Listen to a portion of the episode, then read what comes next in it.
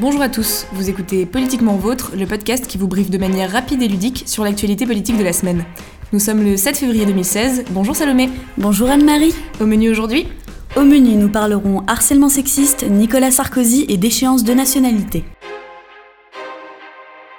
Et on commence tout de suite avec les trois faits de la semaine. Personne ne se souvient des seconds. Tel était le mantra de Donald Trump, qui lui revient en pleine figure alors qu'il a perdu lundi le premier caucus de la primaire républicaine dans l'Iowa face à son rival Ted Cruz. Les sondages imprécis lui avaient attribué 5 points de plus que ce qu'il a finalement obtenu. Ce n'est pas pour autant la fin de l'exubérant personnage. Prochaine étape des élections, le New Hampshire, où Trump reste à la tête des sondages. C'est ici que se révéleront ses véritables chances d'accéder à la présidentielle. Un parcours qui s'annonce d'ores et déjà semé d'embûches. Ce mardi 2 février, la députée Marine Leverne a alerté sur la disparition de l'article 14 de la loi relative à la sûreté dans les transports publics, adopté à l'Assemblée nationale. Son contenu Introduire des actions de lutte contre le harcèlement sexiste.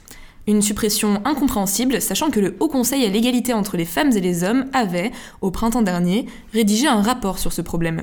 Suite à cette nouvelle, une pétition vient d'être lancée par l'association Paytachnek, luttant activement contre le harcèlement sexiste dans les milieux publics.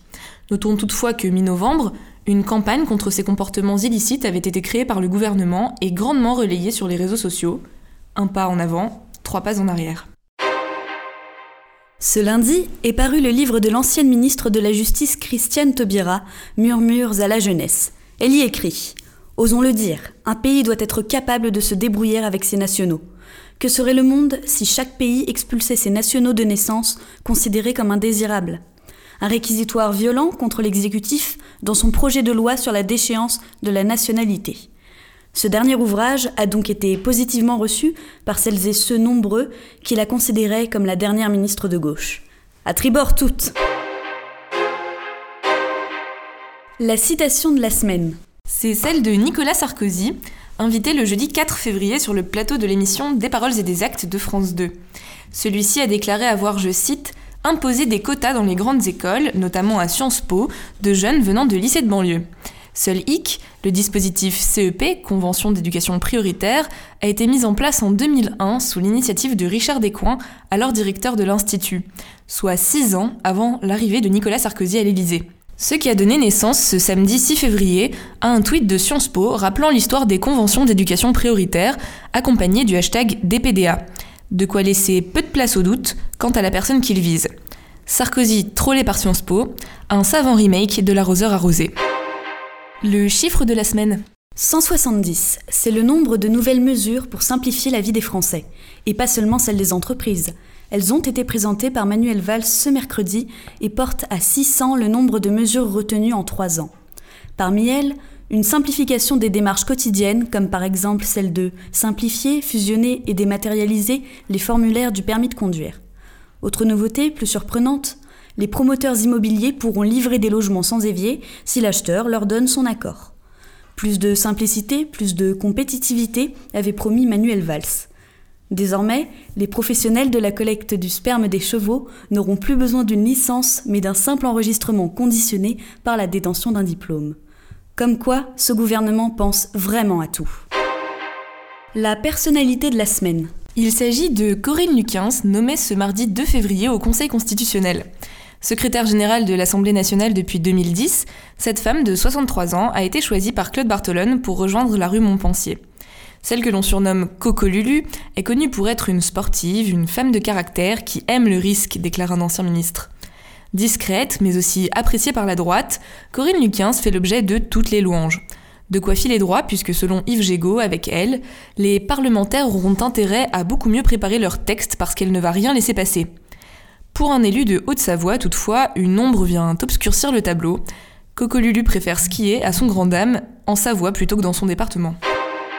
L'article de la semaine. C'est un article de Slate sur la déchéance de nationalité qui a retenu notre attention cette semaine. Vendredi matin, une motion de rejet de la réforme constitutionnelle était présentée à l'Assemblée par Cécile Duflot. À cette occasion, il est intéressant de se pencher sur cet article qui propose les arguments juridiques pour et contre la déchéance pour y voir plus clair. Il est mentionné, entre autres, que l'égalité entre binationaux par naissance et binationaux par acquisition est établie. A l'inverse, il est dit que cela ne relève pas du rôle de la Constitution ou que la déchéance peut être retoquée par la Cour européenne des droits de l'homme. Valls, si tu nous entends. Et ailleurs? Et nous traversons tout de suite la Manche où le Premier ministre britannique David Cameron est en pleine négociation avec l'Union européenne. Le but? Obtenir un certain nombre de concessions pouvant éviter au Royaume-Uni la sortie de l'UE. Alors que les partisans du Brexit creusent l'écart en tête des sondages, le Premier ministre a réussi à sceller mardi dernier un accord avec Donald Tusk, président du Conseil européen. Les concessions obtenues devraient être validées lors de la réunion du Conseil européen des 18 et 19 février. Ce sommet fixera également les dates du référendum sur la sortie du Royaume-Uni de l'UE, qui pourrait se tenir dès juin 2016. Une seule chose à faire désormais, hope for the best, comme on dit dans la langue de Shakespeare. Merci d'avoir écouté Politiquement Vôtre, le podcast réalisé par les rédactions de Radio Londres et du Carnet Politique. Vous pouvez nous retrouver toutes les semaines sur iTunes, SoundCloud et nos sites respectifs. N'hésitez pas à partager ce podcast sur tous les réseaux sociaux et à réagir sur Twitter en adressant vos tweets à Carnet Politique et Radio Londres-du-Bas Merci Salomé. Merci Anne-Marie. Merci beaucoup à toute l'équipe de rédaction, François Destet, Hugo Traverse, Clément Martin et Milan Malik. C'était Salomé Le Croc Marie Manolé. Passez une excellente semaine, politiquement vôtre.